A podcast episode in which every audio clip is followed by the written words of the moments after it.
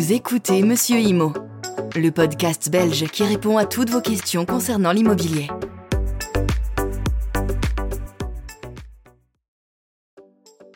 Bonjour à tous, c'est Monsieur Imo, j'espère que vous allez bien et que vous avez passé une bonne semaine. Aujourd'hui nous allons parler du bail de rénovation. Le bail de rénovation est un bail par lequel les parties conviennent dès le départ, ou dans un écrit postérieur, que le locataire s'engage à réaliser à ses frais, dans les lieux loués, des travaux déterminés qui sont normalement à charge du bailleur. De quels travaux parle-t-on? Des travaux indispensables de sécurité et de salubrité. L'immeuble destiné au logement du locataire qui y installe sa résidence principale doit répondre aux exigences élémentaires de sécurité, de salubrité et d'habitabilité. Tout propriétaire devra donc faire les travaux nécessaires. Toutefois, le locataire peut s'engager à faire à la place du propriétaire les travaux nécessaires pour rendre le bien conforme aux nouvelles exigences. Deuxièmement, l'entretien, les réparations ou les travaux nécessaires pour mettre le logement en bon état. Et enfin, l'agrandissement, l'embellissement ou l'amélioration du bien loué. Le locataire devra signer une convention avec son propriétaire. Cette convention devra être écrite, un accord verbal est insuffisant. Les travaux devront y être décrits avec précision. Une formule comme obligation de rendre l'installation électrique conforme peut être considérée comme trop vague. Le début des travaux devra avoir lieu dans un délai raisonnable, pour éviter de voir un locataire habiter un immeuble non conforme pendant une période trop longue avant le début des travaux. Si le locataire finance les travaux, il devra bien entendu recevoir une contrepartie. La convention devra la préciser. Pendant la durée convenue pour l'exécution des travaux, le propriétaire ne pourra pas demander de paiement de loyer à son locataire.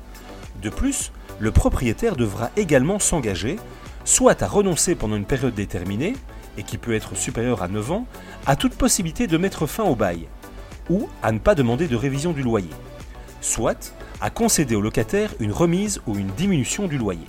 Certains propriétaires peu scrupuleux pourraient dès lors s'engager à consentir au locataire une diminution du loyer pour l'inviter à financer les travaux et immédiatement après l'exécution de ces travaux, demander une résiliation du bail, par exemple pour occupation personnelle. Le locataire prudent devrait dès lors demander plus de garanties dans la convention de rénovation. Par exemple, en demandant la restitution du coût des travaux qu'il a financés si la résiliation du bail intervient en déant un délai à préciser. À la fin des travaux, propriétaires et locataires devront se revoir pour constater que les travaux ont correctement été réalisés par le locataire. Aucune compensation financière ne sera versée au locataire pour la plus-value qu'il aura apportée à l'immeuble puisqu'il recevra une contrepartie. Les conditions spécifiques à respecter pour le bail d'habitation à Bruxelles. Le bail de rénovation doit avoir une durée minimale de 3 ans.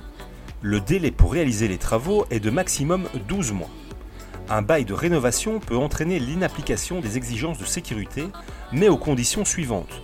Le bien ne peut être occupé jusqu'à la fin des travaux.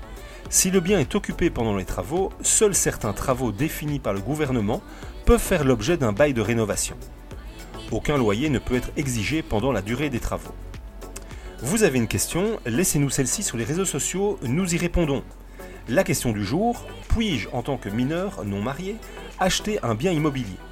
Un enfant mineur peut devenir propriétaire lorsqu'il hérite par exemple, mais il n'a pas la capacité de vendre ou d'acheter un bien immobilier. Par contre, il peut être représenté par ses parents pour réaliser une de ces opérations. Les parents agissent dans ce cadre au nom et pour compte de l'enfant mineur.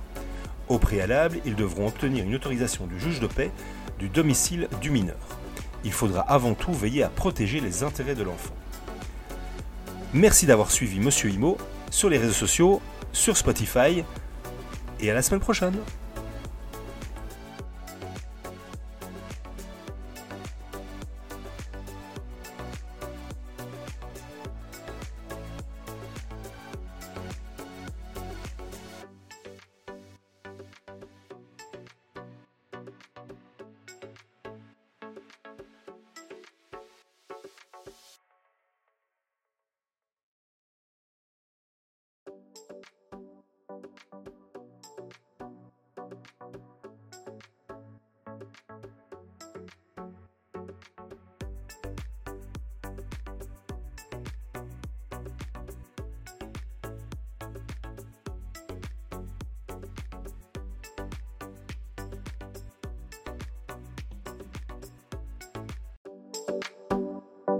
Le contenu vous a plu?